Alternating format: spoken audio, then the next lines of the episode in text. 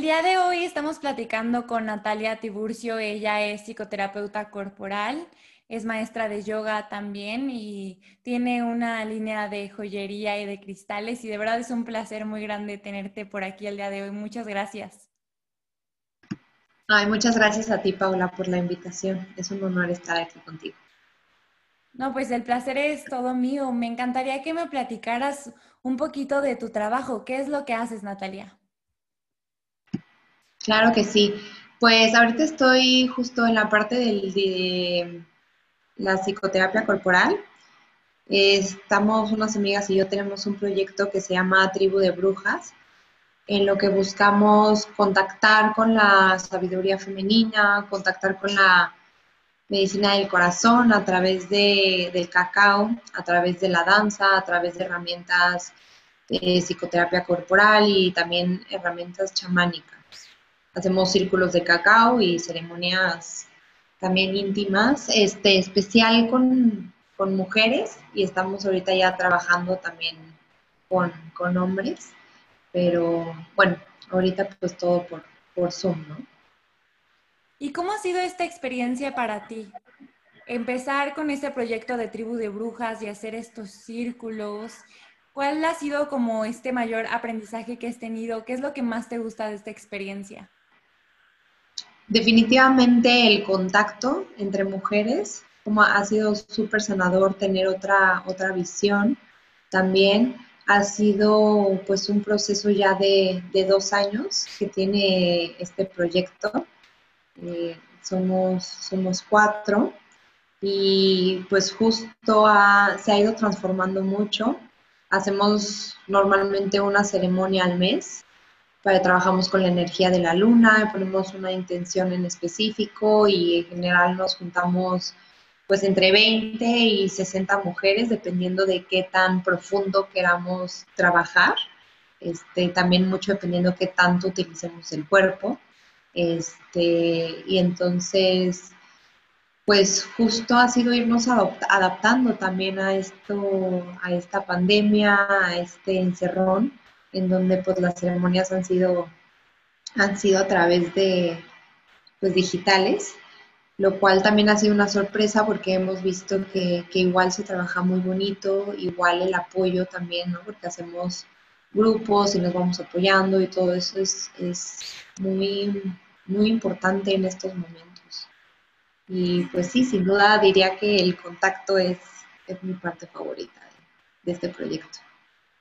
Y que seguramente sí ha de haber sido un cambio súper, súper grande a partir de que comenzaste, bueno, comenzamos todos a estar en casa y en la pandemia y que ya no pudimos vernos tanto y ni salir, porque sobre todo en este tipo de círculos creo que es muy distinto, ¿no? Y sobre todo este trabajo que hacen a lo mejor con el cacao con el cuerpo, ¿qué tan distinto ha sido para ti que lo llevas? ¿Cómo es?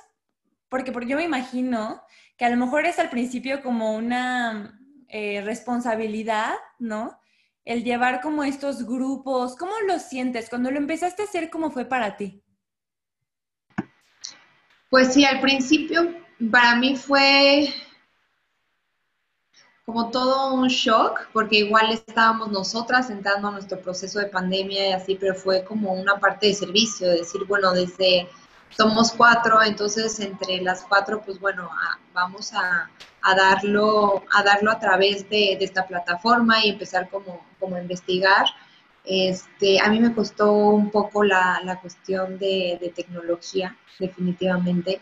Entonces, em, más que nada para mí fue como una cuestión técnica, de, de ver qué onda, este, cómo funcionaba Zoom, eh, cómo se subían, cómo se guardaban las, publicaciones y todo eso. Y la verdad es que en el acompañamiento ha sido muy lindo, en donde no, pues no se siente como una carga. Este, yo creo que sí hay una responsabilidad, pero es una responsabilidad como más de permanecer humana, ¿no? Entonces, en el momento en el que justo este, se llega a sentir como abrumador o algo así, o estamos pasando por un mal momento, o una tiene un mal día, pues decirlo, oigan, yo estoy teniendo un mal día, me voy a alejar del celular un ratito, Y, este, y es confiar también en que la otra persona, pues estamos pasando por malos momentos y necesitamos apoyo y necesitamos apapacho y todo, pero también confiar en que somos adultos y sabemos, sabemos sostenernos, ¿no? Entonces, es, pues sí, es confiar en, confiar en el otro y este, para seguir nutriéndote primero y, y, desde ahí, desde ahí poder, poder dar. Sí, esta parte que mencionas de poder sostenerte y de poder apapacharte y es muy lindo tener estas personas con las que puedes sentir esto también. Eh, y me parece maravilloso que hayan formado esta comunidad en tribu de brujas en donde pueden apoyarse y pueden darse la mano ¿Y cómo podemos manejar esto? Creo que muchas veces, sobre todo ahorita, que todavía no hemos vuelto esta como normalidad, a pesar de que vamos poquito a poco, durante la pandemia se destaparon muchas cosas, ¿no? Cuando estábamos en casa, que a lo mejor y no habíamos trabajado, ¿cómo podemos empezar a tener un acercamiento más amoroso con nosotros y con todos estos temas?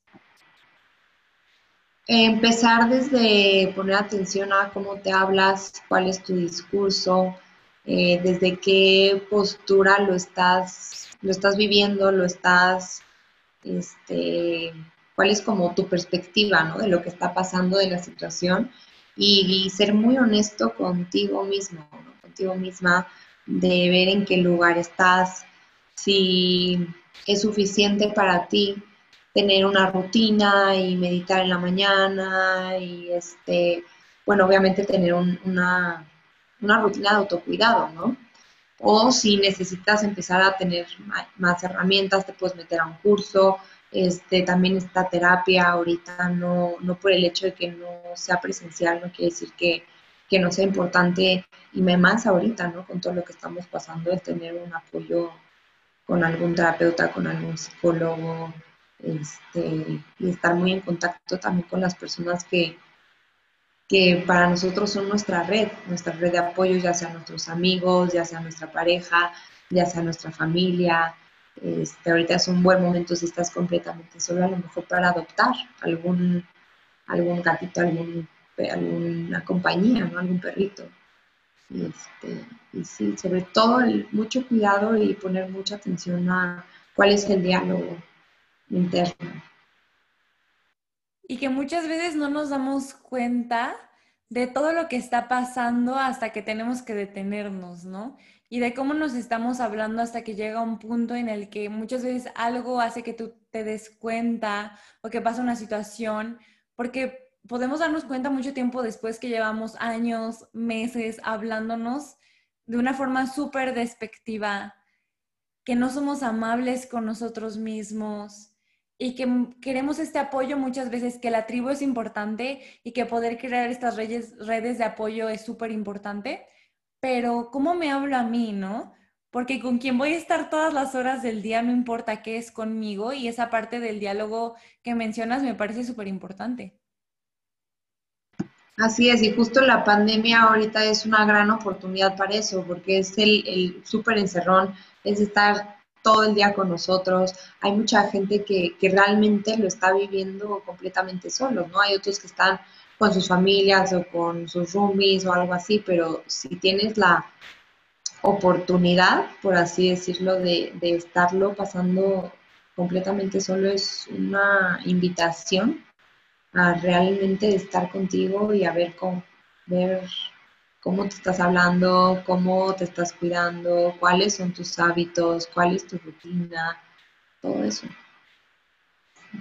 Y en esta parte que mencionas de cuidarse y del autocuidado, ¿para ti qué sería lo elemental? Si tú pudieras recomendarle a las personas que te están escuchando, ¿qué es clave para ti?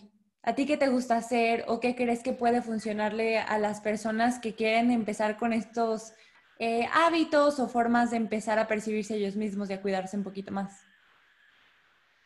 Justo estoy aprendiendo la importancia de la alimentación, tener una dieta que vaya contigo, que estés tomando los alimentos que necesitas, que a lo mejor estés dándote un tiempo de, de no consumir ciertos alimentos o ciertos productos que te hacen daño, como si ser muy muy disciplinado en ese aspecto. A mí me ha, llevo poco tiempo, la verdad, este, aplicándolo a mi vida, pero sí ha sido un cambio radical.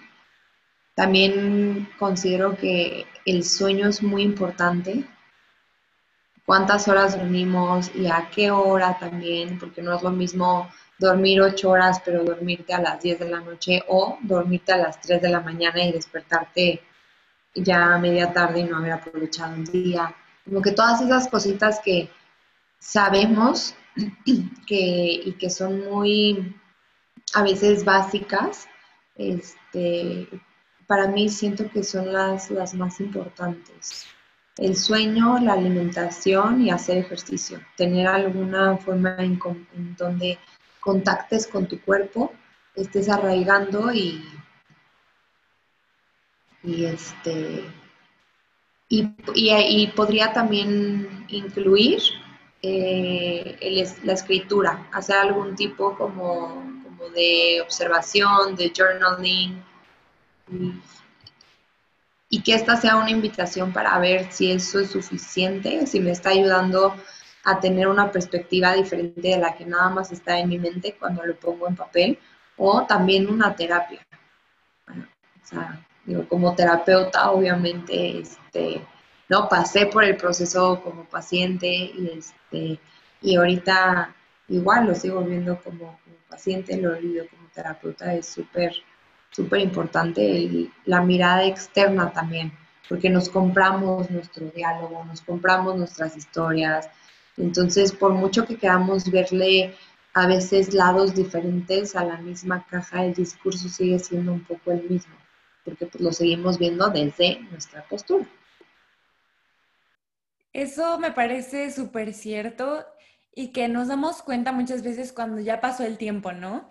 Luego hacemos como estos brinquitos de conciencia en donde a lo mejor ya no estoy en el lugar en donde estaba. Y pasa cuando tú lees una conversación viejita, ¿no? o ves cartas viejitas o cosas que en algún punto hiciste o dijiste y es impresionante, parece que no somos nosotros, pero es esta parte que mencionas de que muchas veces no nos estamos dando cuenta porque es de esta misma historia mental y que a lo mejor hasta que algo pasa y cambia la forma en la que percibimos, ya se amplía este horizonte. Pero sí, creo que es súper importante el hecho de poder tener o ya sea una persona, esta parte de la terapia, o eso de escribir que mencionas me gusta mucho, porque incluso tú puedes ir viendo qué ha estado pasando y cómo estás plasmando tus emociones sin un filtro, porque hasta nuestros pensamientos los filtramos mucho, ¿no? Si tú te permites escribir en una hoja en blanco, lo que sea que te venga a la cabeza, así sea, ay, ahorita no se me ocurre nada, no sé qué poner, tengo calor, ya no estás filtrando. En nuestra cabeza sí es mucho de, ay, no, no debo de pensar eso, no debo de hacer esto, ¿no? Es mucho el juicio. Exacto, y también eso pasa mucho con, la danza, que es para nosotras una herramienta súper importante en tribu. Es, es el empezar a mover el cuerpo sin tanto juicio, sin sin pena, sin, ay, ¿cómo me van a ver? O no me debería de estar moviendo así, o no debería de estar haciendo este ruido, o qué onda, qué está pasando. Entonces empezar a sacar, a sacar, a sacar, y eso empieza a, liberar muchos bloqueos, empieza a, traernos en contacto con lo que realmente está pasando, no con, no con las ideas que teníamos, no con lo que nos estamos contando. Sí, me encanta esto que mencionas de la danza. Creo que realmente puede ser súper liberador. Porque somos súper duros con nosotros mismos. Muchas veces hasta estás bailando solo en el coche, en el cuarto, en donde sea, y empieza esta vocecita, ¿no? Que dices, estoy solo, debería de poder bailar a gusto y moverme como yo quiera, pero incluso ahí sigue una voz mucho del juicio o de desaprobación y es ir poquito a poquito a lo mejor ahí está esa voz, pero decir, está bien, se vale ser yo, ¿no? Se vale bailar de la forma en la que estoy bailando, se vale permitir a mi cuerpo moverse y creo que realmente ahí empieza a cambiar todo el juego.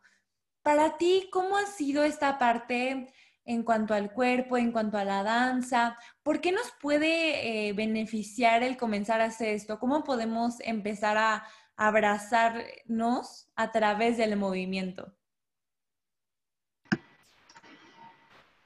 Uy, para mí ha sido, pues sí, un proceso ya de muchos años. Empezó con psicocorporal, este, que es una rama de la psicoterapia, en donde utilizas el cuerpo como la mayor herramienta para entrar, para entrar a todo lo que, a lo que está realmente de fondo, a las emociones, a los traumas. Este, y es una manera también como de, callar un poquito al ego, como decirle no te preocupes, este, tranquilo, vamos, vamos a entrar por otro lado.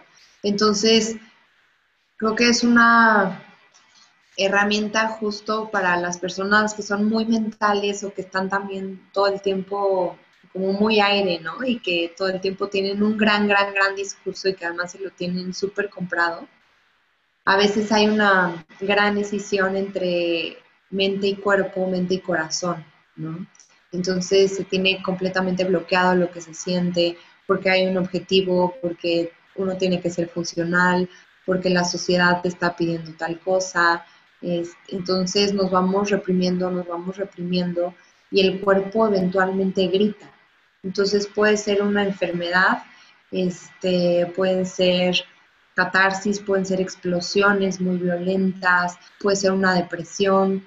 Entonces son, digo, ya este, ¿no? síntomas muy, muy, muy fuertes, pero desde el hecho de que te duela una rodilla o cosas así, puede ser una invitación para que vayas más profundo a ver qué realmente está pasando contigo, ¿no? Sí, es como esta invitación para parar y poner un alto y decir, oye, ¿cómo estoy realmente? Porque muchas veces emocionalmente nos sentimos muy mal y no tenemos ni ganas de hacer las cosas, pero nos ignoramos mucho, ¿no? es como querer callar estos sentimientos y decir, no importa, voy a seguir con mi día, voy a seguir haciendo todo y el dejar de escucharte por sentir que tienes que vivir o que hacer ciertas cosas. Y creo que cuando te enfermas o cuando te sientes mal, a ella no es tan fácil de ignorar, ¿no? Las emociones te puedes distraer con los amigos, hay gente que se pone a tomar, que te pone a hacer X o Y cosa, a ver al novio o a lo que sea, entonces ya tienes una cierta distracción, pero cuando es un dolor muy fuerte o una molestia que está ahí, ¿no? Y que tienes que, ir al doctor o que no te permite hacer ciertas cosas, ahí ya no hay cómo ocultarlo. Entonces, si no escuchaste las emociones, el cuerpo va a ver la forma de decir, oye, volteame a ver, me estás ignorando completamente, ¿no? Así es, justo es la magia de empezarnos a habitar de hacer presencia en nuestro cuerpo desde antes de que haya algo que nos obligue a estar presentes, ¿no? Entonces, desde la danza o ejercicios de arraigo, este, también el caminar descalzo sobre la tierra, o sea, cosas que nos empiecen a, hacernos, a, a, que sintamos el cuerpo, a que sintamos nuestras piernas. Muchas veces realmente ni siquiera estamos conscientes de cómo se siente nuestro cuerpo, ¿no? Si hay alguna dolencia mínima o algo así, entonces empezar a escuchar nuestras necesidades es lo que nos va a ir como que aterrizando más y a que vayamos estando más presentes y no llegue a que a ser ya un, hasta que sea un caos, ¿no? Y en esto de escuchar nuestras, a nuestras necesidades y de comenzar a abrazar lo que realmente estamos sintiendo y atendernos, ¿cómo podemos hacer este acercamiento de una forma más amorosa a lo que pensamos y a lo que sentimos? Porque creo que ahí entra mucho otra vez este juego del juicio. ¿Cómo podemos comenzar a tener autocuidado en esto también? Sí, soltar el juicio y soltar la, la exigencia, ¿no? Y las expectativas porque como tú dices, a veces tenemos esta, este gran anhelo de sanar y que viene desde un lugar, este, sí, de autocuidado y de autoamor, pero por querer salir de la incomodidad del proceso, este, nos, pues nos, nos autoexigimos demasiado y entonces no permitimos a que se vaya dando la maduración que se tiene que dar dentro de nosotros, en nuestro sistema, en nuestra psique, que vayamos integrando lo que, lo que no sé, el trauma que haya, que haya sido, que no lo podamos integrar, el duelo, que pasemos por todas las etapas, ¿no? No, no podemos esperar que de una situación traumática en poco tiempo estemos como si nada. El cuerpo tiene que integrarlo, la mente tiene que integrarlo, el alma tiene que integrarlo. Entonces es un proceso y, pues yo lo, lo que, el consejo que, y que sé que es muy, muy, muy difícil cuando uno está ahí, pero es justo no exigirse. Y a veces solo enfocarse en, en las cosas que, que necesitas realmente hacer para más bien estar, estar contigo, para, poder cuidarte, para poder comer bien, para poder mover el cuerpo y respirar, para darte un tiempo para escribir.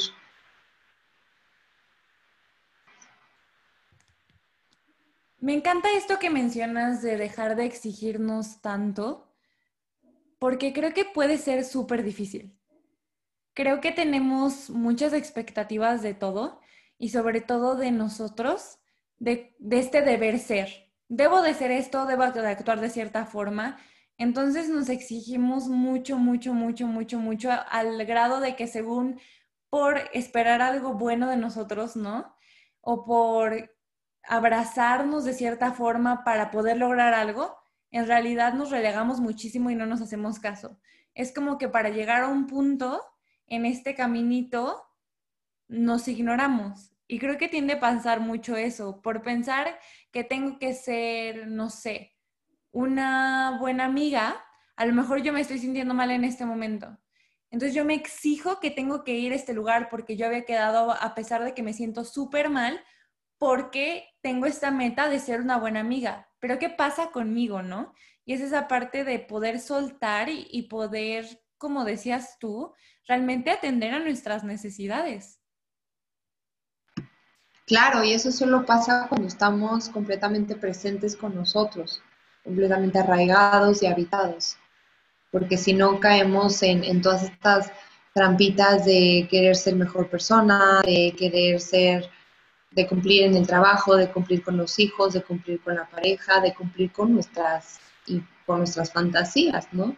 Entonces, es el el tener nada más la meta y, el enfoque completo en la sanación. Entonces, antes de tomar una decisión o un camino, es preguntarse el, ¿es esto que voy a hacer, esto que por lo que estoy optando ahorita va a ser para mi beneficio o estoy cayendo en la autoexigencia? Y así es, es muy poco a poco y a veces es como uno, pues ahorita me estoy autoexigiendo, pero tengo que pasar por mi hijo al colegio, ¿no? Entonces, bueno, pues tengo que hacerlo. Pero a veces hay cosas que no tenemos que hacerlo. Entonces, ser como muy juiciosos y, encontrar la fuerza también para poner, para decir que no, para poner límites. Es todo un trabajo. Entonces, justo es, esto, el aprender a a sostener el proceso, a no querer salir de ahí de un día a otro. Sí, el poder tenernos mucha paciencia en todo lo que vamos viviendo, porque tendemos mucho a ver qué está pasando con la otra persona y a querer estar en ese lugar y a no abrazar a quienes estamos siendo en este momento y a quienes hemos sido, porque creo que algo bien importante para el autocuidado es aprender a perdonarnos, porque muchas veces sentimos que nos abruma y que no podemos estar en este momento porque no hemos soltado lo que pasó. Y porque esta parte de la autoexigencia se mete en, es que debí de haber hecho y debí de haber sido y no debí de haber dicho tal cosa. Y entonces entender que ninguno de nosotros es perfecto y que cada quien hizo lo mejor que podía con lo que tenía en ese momento.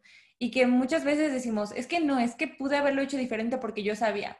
Sí, pero había una distorsión también ahí, que por eso, por algo no lo hiciste, ¿no? Y saber que las personas no actuamos desde esta parte de que es que quiero ser malo porque quiero ser malo, sino muchas veces son estas distorsiones que tenemos. A lo mejor en este momento me es mucho más cómodo quedarme acostada y no ayudar a una persona que está al lado de mí y en un mes me puedo arrepentir. Pero en ese momento yo tenía ese punto de vista y a lo mejor pude haber hablado diferente, pero mi conciencia, mi nivel de conciencia estaba ahí y no lo juzgo, ¿no? Es como ir abrazando también lo que fuimos y entendiéndolo.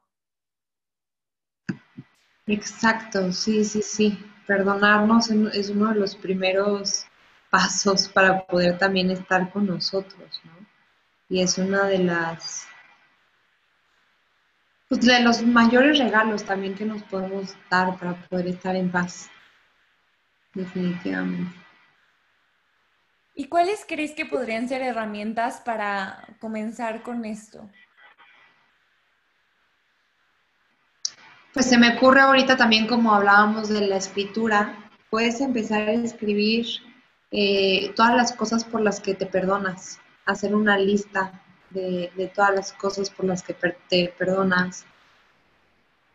Una, también eh, uno de los ejercicios de amor propio eh, que me gusta mucho es escribir cosas, escribirte mensajes en, el, espejo. Entonces, cada vez que, vayas a un espejo, por alguno que ya sea el de tu cocina o, de tu baño o el de tu cuarto, uno de los que más uses. Y si estás trabajando a lo mejor con el perdón, poner me perdono y puedes poner a lo mejor algo en específico o simplemente, ¿no? Simplemente como te perdonas o si sientes que es más como una sensación y no sabes por qué, puedes trabajar también con Oponopono, con esta frase de lo siento, perdón, te amo, gracias. Y la puedes repetir muchas veces mientras estás en silencio, meditando. Este, es, es una práctica súper poderosa. Entonces, puedes trabajar, ¿no? Como desde el lugar racional, escribiéndolo desde lo energético con Oponopono y desde lo emocional también como desde esta visión de, verse uno al espejo, de verte con más amor, de, decirte frases lindas, de, cuidar esta, este juicio y esta y trabajar con la culpa, que la culpa en realidad no, pues no sirve de nada, ¿no? Uno a veces no se perdona porque cree que que estarte recriminando algo y dándote latigazos es una manera entonces como de castigarte y de pagar una penitencia. Entonces, porque está esta culpa. Entonces, darnos cuenta que la culpa no nos va a llevar a nada, soltarla, si tuvo que, si hay un aprendizaje, bueno, tomarlo y este, y de ahí dejarlo, dejarlo ir, porque pues sí, el estarse martirizando, el estarse hablando mal no, no sirve de nada. Me parece increíble esto que acabas de decir y hace mucho sentido para mí, porque realmente la culpa es como este sentimiento de decir, merezco sentirme mal porque pasó tal cosa. Y es como decir, a cambio de que muchas veces de que se me perdone, porque solemos pensar así, es como una moneda de cambio, yo me siento súper culpable y me siento súper mal y sufro muchísimo para sentir que a cambio de eso va a haber un cierto perdón o que las cosas van a mejorar porque yo me sienta mal. Pero no, es muy diferente la culpa que la responsabilidad de mis acciones. Porque yo puedo decir, ok, sí, me equivoqué, discúlpame, te lastimé, eh, voy a ver la forma de mejorar y mejoro. Pero no me sirve de nada tenerme todo el tiempo ahí, como dices, dándome de latigazos y sintiéndome mal y sintiendo culpa porque muchas veces hasta se utiliza y se nos enseñó, pienso yo, como una manipulación emocional, ¿no? Así que es que me siento súper culpable, de verdad, perdóname, pero ¿qué estamos dispuestos realmente a hacer para cambiar, para mejorar, para, ¿no? Y no solamente con el otro, sino con nosotros. Yo puedo decir, ay, a lo mejor no me debí de haber tratado así y sentir culpa porque sentí culpa. Es como romper con este patrón. Así es, y la única manera, como tú dices, es tomando responsabilidad de, nuestras acciones y pues es un proceso de, madurez. Sí, que son pasitos chiquitos. Es poquito a poco. Y cambiando un poquito, pero siguiendo en esto eh, que estábamos platicando, ahorita que mencionamos la herramienta de Hoponopono, esta parte que mencionaste eh, del gracias, también me vino mucho a la mente en esto que estábamos hablando del autocuidado. Lo importante que es poder, aparte de perdonar, agradecer. ¿Qué opinas al respecto? Claro, claro, claro. La vibración más alta es, este, es también la de la gratitud. No hay, no hay nada que pueda cambiar tu, enfoque y tu, tu, vibración justo de estar en el miedo, de estar en el enojo o en la tristeza, a cuando empiezas a agradecer, ¿no? Una de las, justo lo primero que te dicen cuando, cuando estás deprimido, ¿no? Es que en la noche hagas una lista por lo menos de tres cosas de las que estás agradecido. Y cuando te levantes, bueno, pues hoy agradezco que, me desperté, que, estoy sano, que tengo comida, que tengo un techo. Y empiezas a ver, y es que hay tanto por lo que estar agradecido que a veces somos expertos, o bueno, yo a veces soy experta en enfocarme en lo que me está saliendo mal, en lo que de 10 personas una me dijo, negativo, este, o de, sí, como de todos esos puntitos negros, ¿no? En lugar de ver todo lo maravilloso que está, que está pasando y que ahorita creo que es muy importante, ¿no? Que estamos en un ya basta, ya que acabe esto, este, qué horrible la cuarentena, este, y, y, y sí hay una parte en donde, claro que está afectando nuestra salud emocional, entonces, con más razón, enfocarnos y ahorita hacer el ejercicio de agradecer, de agradecer más, más y más lo que, lo que sí tenemos, el hecho de, pues, estamos sanos, tenemos, podemos, tenemos comida, tenemos agua, tenemos muchas, muchas cosas, ¿no? Cada quien, cada quien tiene sus bendiciones. Claro, y esto me recuerda mucho y me viene mucho a la mente esta parte de cómo tendemos a veces, y sobre todo ahorita, a distorsionar esta parte de agradecer. Y a lo mejor yo puedo tener un problema, eh, le llamo problema algo que pasó, ¿no? Y quejarme y, y que te digan como, no, pero agradece todo lo que está bien. Mm, es esta parte de saber que por ver el agradecimiento, no quiere decir que no estemos aceptando muchas veces lo que estamos sintiendo, porque creo que queremos quedarnos solamente en esta parte como negativa, ¿no? Entre comillas, o en me siento mal, me siento mal, me siento mal. Y como dices, nos contamos esta misma historia. Entonces, no todo es negro y no todo es eso. Hay que dejar de identificarnos con eso. El agradecimiento no es un positivismo tóxico, o sea, y creo que eso es bien importante. El hecho de que yo pueda decir, ok, ahorita tuve un problema en el trabajo y sí me siento mal por eso, pero estoy sano, pero está bien, pero todo va a salir bien y, el agradecer todo lo que está bien te puede poner en perspectiva, porque muchas veces cuando pasa algo perdemos el foco de que hay otras cosas, de que es un área de mi vida, de que todo va a estar bien, ¿no? Entonces creo que esto agradecer hasta es como volver a regresar a nosotros y a decir, ok, me expando, Claro, como encontrar un balance, ¿no? Entre esto está pasando en mi vida, pero esto también. Y entonces, sí, creo que es, es una visión más de un adulto, donde hay como un completo no nada más te está el berrinche, ¿no? De, de o el berrinche y el, o el sufrimiento, o la victimez, ¿no? O está este positivismo tóxico que, que me encanta que lo, que lo nombres.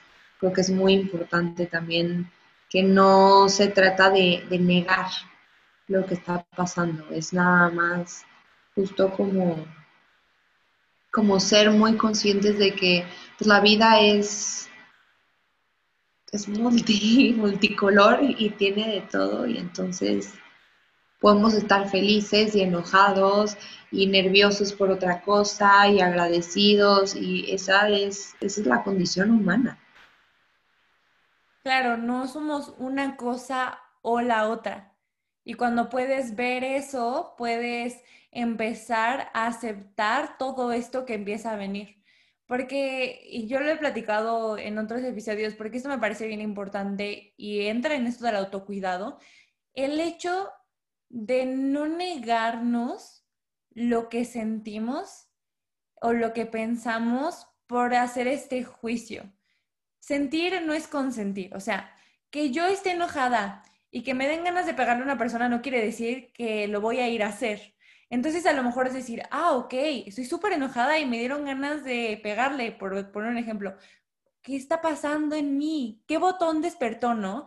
Pero no decirme que es que yo soy muy mala porque pasó esto y entonces yo no lo debí de haber sentido. Es como, ok, sí me enojé, sí tuve este pensamiento, ¿De dónde viene? ¿Qué puedo hacer con él? ¿Qué está pasando? No tiene nada de malo que lo sienta, o sea, realmente es como una invitación, como tú dices, a regresar a ver a nosotros qué está pasando y creo que cuando puedes abrazarte, terminas con este ciclo de sentirte mal por sentirte mal y de sentirte mal por estar enojado. Y entonces es esta parte del multicolor que así como aceptamos y le damos la bienvenida a las emociones que ponemos el título de positivas y qué bonita es la felicidad y el enamoramiento y el compañerismo y todo, también decir, ok, el enojo también es parte del espectro de emociones, igual que la tristeza y el nerviosismo y el miedo, ¿no? Sí, sí, justo. Y en esta parte de poder... Eh, comenzar a cambiar la perspectiva que tenemos eh, de las emociones y de cómo las llevamos, ¿qué nos recomendarías tú?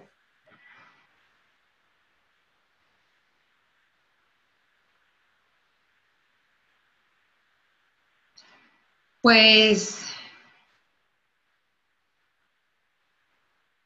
simplemente sentarte con tus emociones, o sea, darle la bienvenida a, lo que venga sin ninguna expectativa y buscar, buscar una, la salida como más sana que, podamos, ¿no? Quitarle este juicio a, como tú dices, le quiero pegar a alguien, no, no es porque sea una mala persona, es llegó esto y qué hago yo con eso, ¿no? Entonces, bueno, si necesito descargar, puedo agarrar y puedo puedo pegarle a una almohada, o puedo salir a correr, o puedo dibujar, ¿no? Y entonces también como, como en, el, en el proceso ser muy consciente de lo que estás haciendo, de cómo le estás dando salida a tus emociones y, este, y para no reprimirlas, ¿no? Entonces el primer, pues lo primero sería buscar no reprimir lo que, lo que sientes y quitar, quitar el juicio hay emociones que, claro, sí, son más placenteras, otras son más incómodas. Entonces, en las incómodas, pues vamos a querernos salir lo más rápido posible. Entonces, pues como desde un lugar también muy amoroso, pero empezar a, ver si las podemos sostener un poquito más cada vez que vengan, como, darle la, la invitación, si, si la tristeza me cuesta muchísimo trabajo, pues buscar sostenerla de a poquitos cada vez, cada vez más. Me encanta, muchas, muchas gracias. Y ya casi para ir terminando con el episodio, porque yo me podría quedar aquí las horas, en esta parte de empezar, eh, porque yo sé que tú estás trabajando mucho con esta parte, pues, de la energía y que lo haces a través, a lo mejor, de los cristales y de todo esto, eh, ¿cómo podemos Hemos hablado del autocuidado del cuerpo y de esta parte de las emociones y de nuestra mente y más hasta esta parte energética del espíritu. ¿Cómo podemos empezar a tomar estos pequeños pasitos? Ay, sí, para mí justo los cuarzos han sido unos aliados energéticos impresionantes. Eh, cada uno tiene su personalidad, tiene para, lo, para lo que sirve, ¿no? El, el es excelente para la abundancia, la matista es buenísima para todos estos procesos también ahorita de, de tanta carga energética, tener una matista en tu cuarto para poder descansar mejor, para poder conciliar el sueño más rápido, te ayuda a tener como muchísima más paz. Entonces, todas como, y a veces es, es tan sutil que, lo damos por sentado, pero son pequeños, justo como como muestras de amor, de darnos a nosotros, de decir, ay, estoy durmiendo mal, pues voy a poner una, una matista ahorita cerca, este, cerca de mi almohada. O estoy pasando por, pues, como hablábamos del perdón, ¿no? Por un proceso en donde siento que no me perdono, bueno, voy a trabajar con el cuarzo rosa para trabajar con él, con su energía, unas meditaciones de, de amor y de perdón y este, para limpiar también los espacios con, con los cuarzos blancos. Este, en esto ahorita, pues trabajar con, con piedras protectoras, ¿no? Entonces, como todas estas aliados, ¿no? Este, yo les llamo, y que, y que, nos, que nos ayudan desde lugares también que, pues que no podemos ver ah, con, el ojo físico, pero que entre más sensible sea uno a, las cuestiones energéticas, pues más vas a sentir su, su compañía.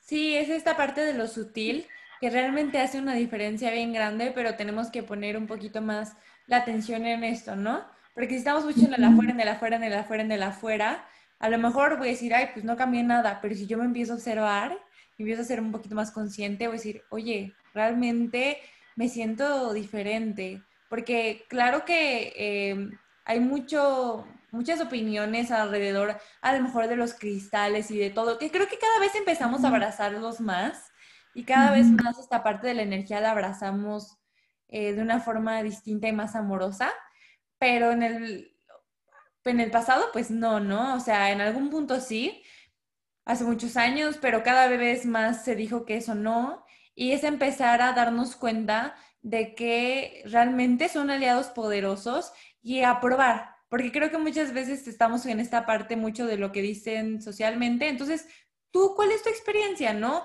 Tú ve y prueba y fíjate qué te gusta y qué te hace sentir y si vibra contigo el hacer esto.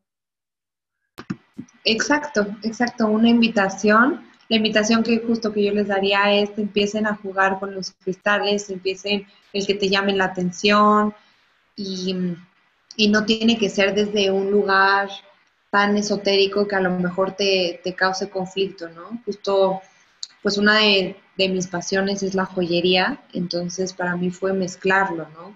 estos, estos cuarzos y y lo puedes traer como un collar, lo puedes traer en tus aretes, en tus pulseras, entonces no, pues ¿no? Como este tema, tema que lo decías de que está mal visto, porque es una forma en donde pues nadie ni siquiera se da cuenta, ¿no?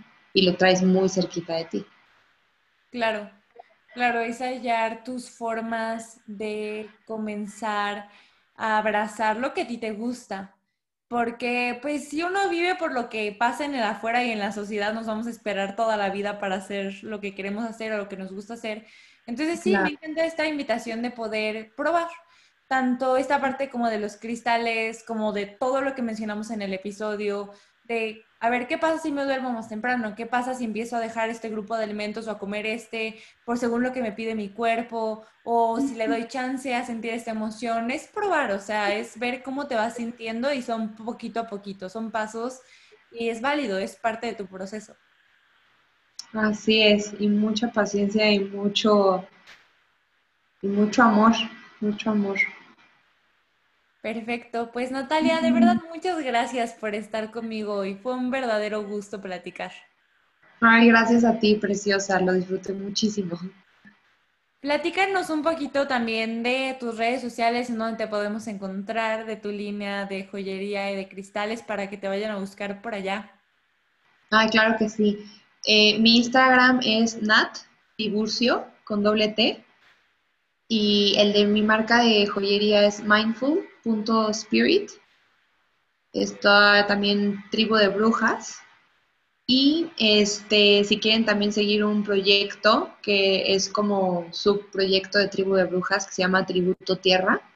También este, está hermoso, es, lo llevo con, una amiga que es ilustradora este, de mi es su cuenta y es pues un tributo a la tierra a través de ilustraciones y pequeñas reflexiones que nos hagan este, justo como esta invitación también, ¿no? De que si me cuido a mí, hay una relación en cómo cuido a la tierra. Este, Perfecto. Pues, sigan esas cuentas.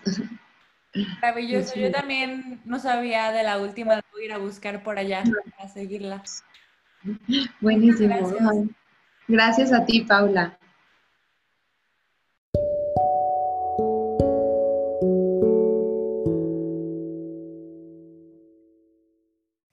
Hola, hola, ¿cómo están? Bienvenidas a un nuevo episodio de Floreciendo Juntas.